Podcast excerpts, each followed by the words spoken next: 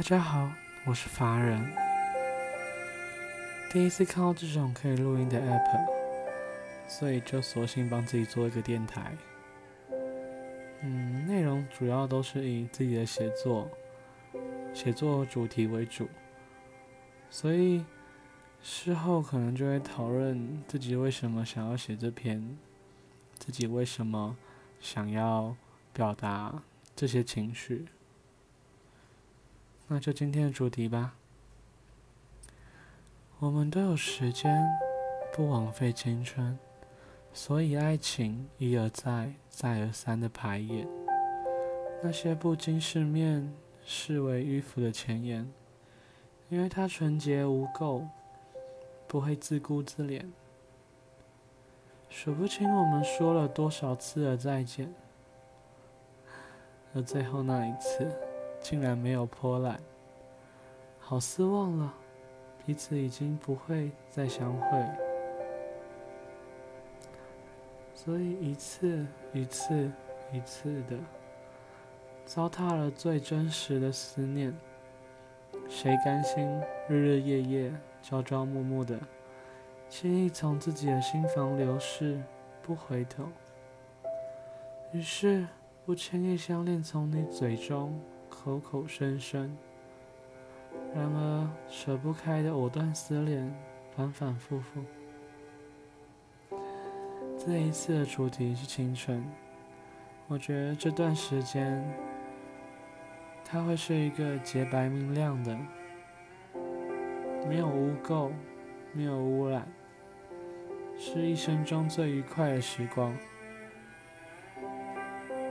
然而。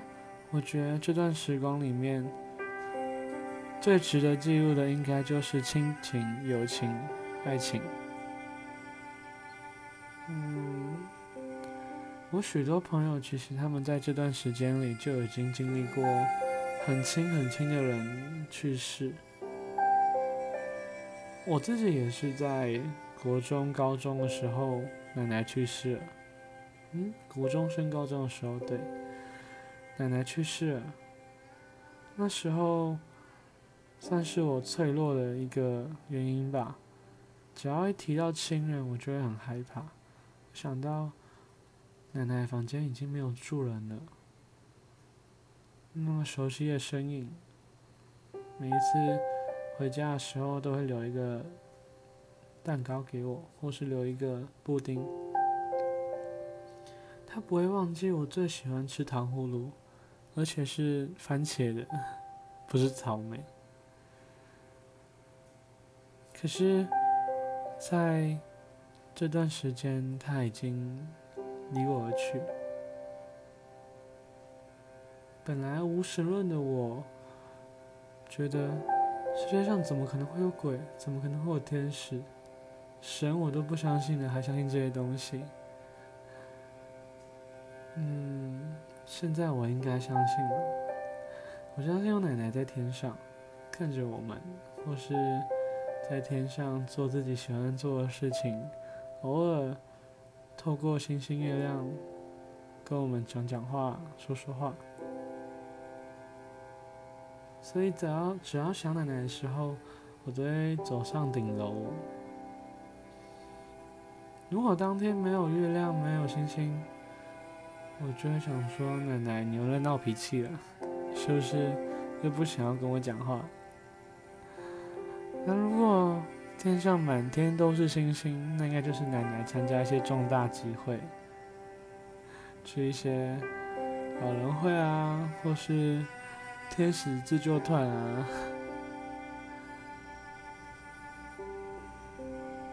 然后这段时间也让人最在意就是爱情了。这段时间的我们很容易爱上一个人，那这个人会是你这辈子最喜欢、最珍惜的一段回忆。可能他不是最美的，他不是最让你觉得能代表你的爱情的，但是他会成为你回忆中十趴、二十趴，甚至三十趴。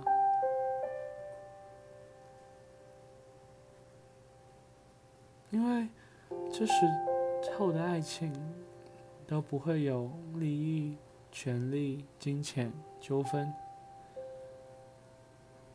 那时候你爱上一个人，是奋不顾身的往前冲。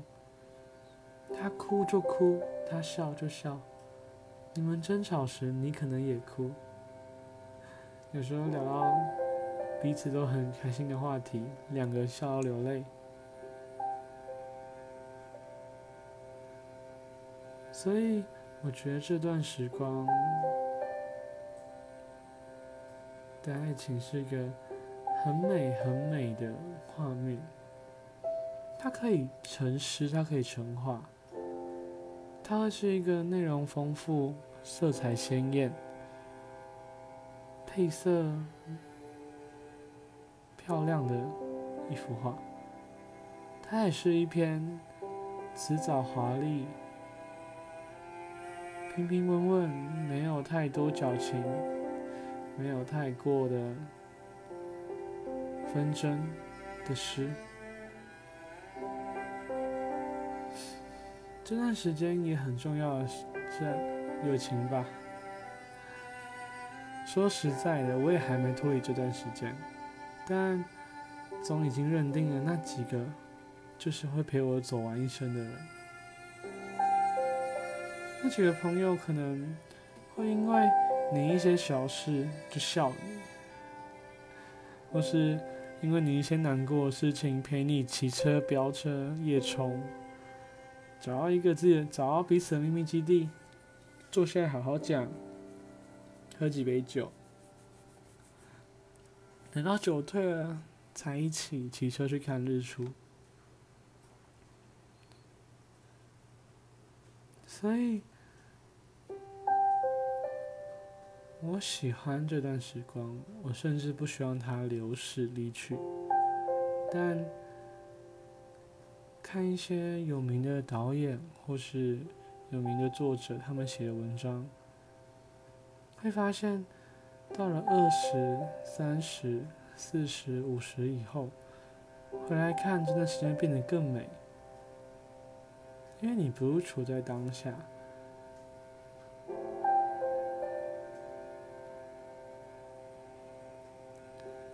然而，我也在这段时间喜欢上。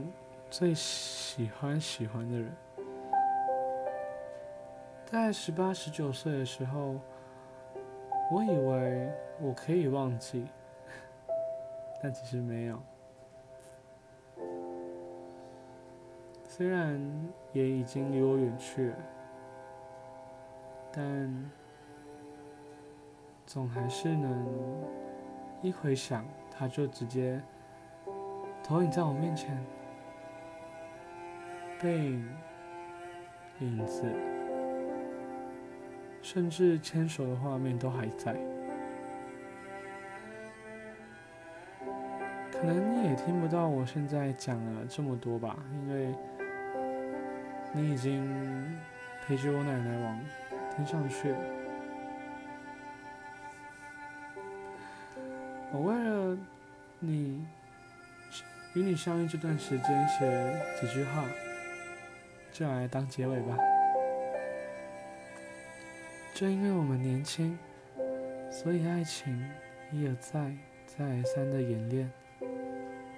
遇见你的时候，我以为这个世界走慢了。过了几年，才发现，原来当初是你走快了。我是凡人，下一次再见。